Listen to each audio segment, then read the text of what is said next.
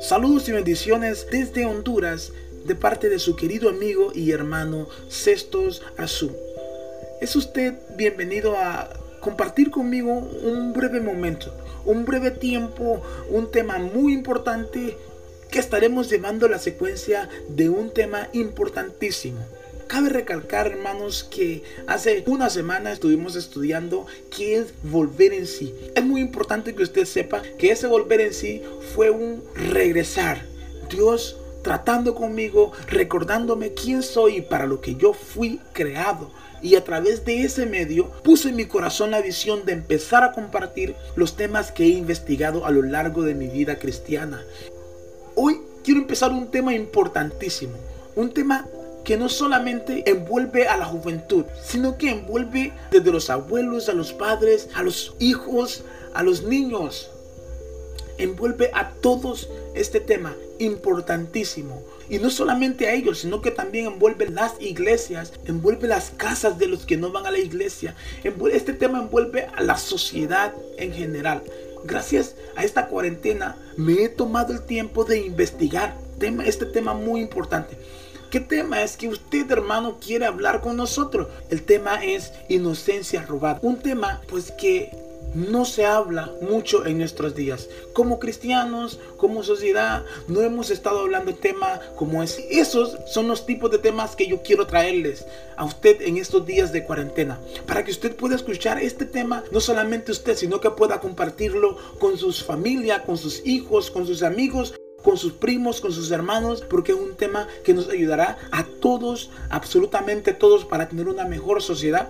Y para nosotros como creyentes, tener una mejor iglesia, una iglesia sólida, una iglesia pues que esté fortalecida para conocer los problemas de los jóvenes, para conocer cuál es la situación de, que viven muchas personas y podamos salir de la burbuja en la cual nos encontramos inocencia robada. Hoy quiero compartirle ese tema inocencia robada. Y sin más que decir, quiero darle una síntesis que yo mismo he hecho sobre lo que yo pienso, sobre lo que yo considero o lo que yo he estudiado que significa inocencia robada que es lo que estaremos viendo a lo largo de estos. Hoy solamente quiero hablar sobre la corta introducción. Solamente quiero compartir con usted una corta introducción de lo que es inocencia robada. Sería una síntesis para luego comenzar con los temas que se estaremos viendo. Estaremos viendo varios capítulos de lo que es inocencia robada. Amigos, hermanos, ha existido una gran irrupción de la sexualidad adulta en el mundo infantil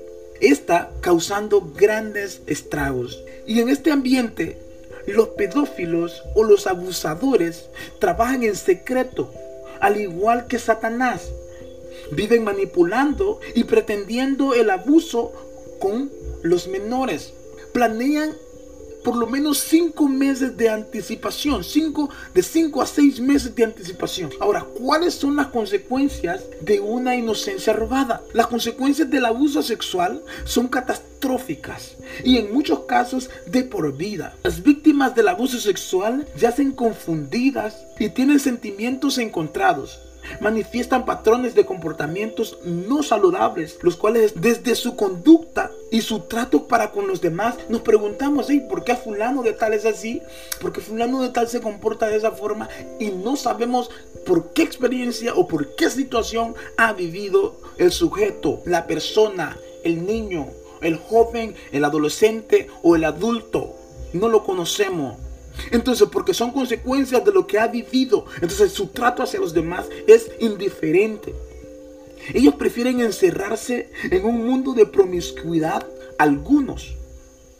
Otros lo manifiestan lanzándose de un solo a la homosexualidad. El abuso sexual infantil origina perturbaciones. ¿Por qué? ¿Qué tan catastrófico, valga la redundancia, puede ser el abuso sexual infantil? ¿Y qué es lo que puede originar? origina perturbaciones de las más diversas en sus víctimas. Y ya está hablando de las que fueron abusadas. Pero las abusadoras, los pedófilos como se le dice, generalmente ese tipo de personas suelen ser un familiar. Y ese familiar es un ser que el niño desea querer. Es por ello que en lugar de que el niño denuncie dicho abuso, el niño culpa a Dios por no protegerlo, por no haberlo protegido. Y se culpa a sí mismo por haber permitido que tal cosa le haya acontecido, generando mayor carga emocional al hecho, el cual ya ha sido por sí totalmente traumático. Ahora, esa persona no podrá ser restaurada a menos que haya una intervención, una intervención asertiva, ya sea psicológicamente, pero lo más importante. Ahora, buscar la ayuda divina es indispensable. Buscar la ayuda divina, la ayuda psicológica, la ayuda de sus padres. O sea, es indispensable para la sanidad completa y la restauración total de las emociones dañadas de estas personas. Las personas afectadas deben dejar que Dios trate en cada área de su pasado como recuerdos, heridas, traumas, secretos y todo aquello que afecte su vida. No es fácil, yo sé que no es fácil. Gracias a Dios yo nunca he vivido, yo no he vivido una situación como esa y le doy gracias a Dios que no lo viví. Pero hay personas que tal vez yo las miro cuando camino en la calle o cuando me congrego, cuando voy a la iglesia, cuando voy al supermercado, cuando voy al parque, cuando voy al campo, cuando vamos a la playa, las vemos y no sabemos si han vivido esas experiencias y las vemos, vemos que se comportan de una forma extraña y decimos, pero qué raro se comporta este sujeto, qué raro se comporta, este no quiere, normalmente los cristianos, los que vamos a la iglesia, decimos, no, este no quiere saber nada de Dios. Hay padres que han tenido en sus hogares niños que han sido abusados, que están siendo abusados hasta el sol de hoy y ellos ni cuenta se dan. Y se preguntan por qué la acción del niño así, por qué la actitud empieza a manifestar rebeldía en sus acciones diarias. ¿Pero por qué? por eso mismo. Porque tienen traumas, ellos tienen heridas, tienen secretos en sus corazones que ellos quieren sacarlos por fuera, pero no hayan cómo, no tienen, no tienen la madurez mental, no tienen la madurez para poder ser libres de ellos mismos. Es por eso la ayuda de Dios es lo más importante en este caso. Nuestra oración, hermano. Nuestra oración y el conocimiento de, estos temas, manejarlos, no esconderlos, no tenerlos como tabú. Ahora, en el caso de aquellas personas que son los, que son los abusadores, ¿qué tiene que, pasar con ellos?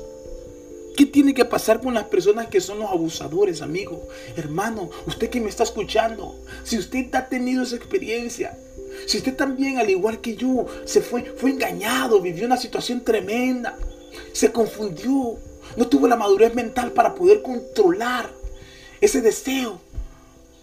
Y se inclinó hacia su familiar o hacia ese niño y lo llevó a violarlo, lo llevó a dañarle su vida de por vida.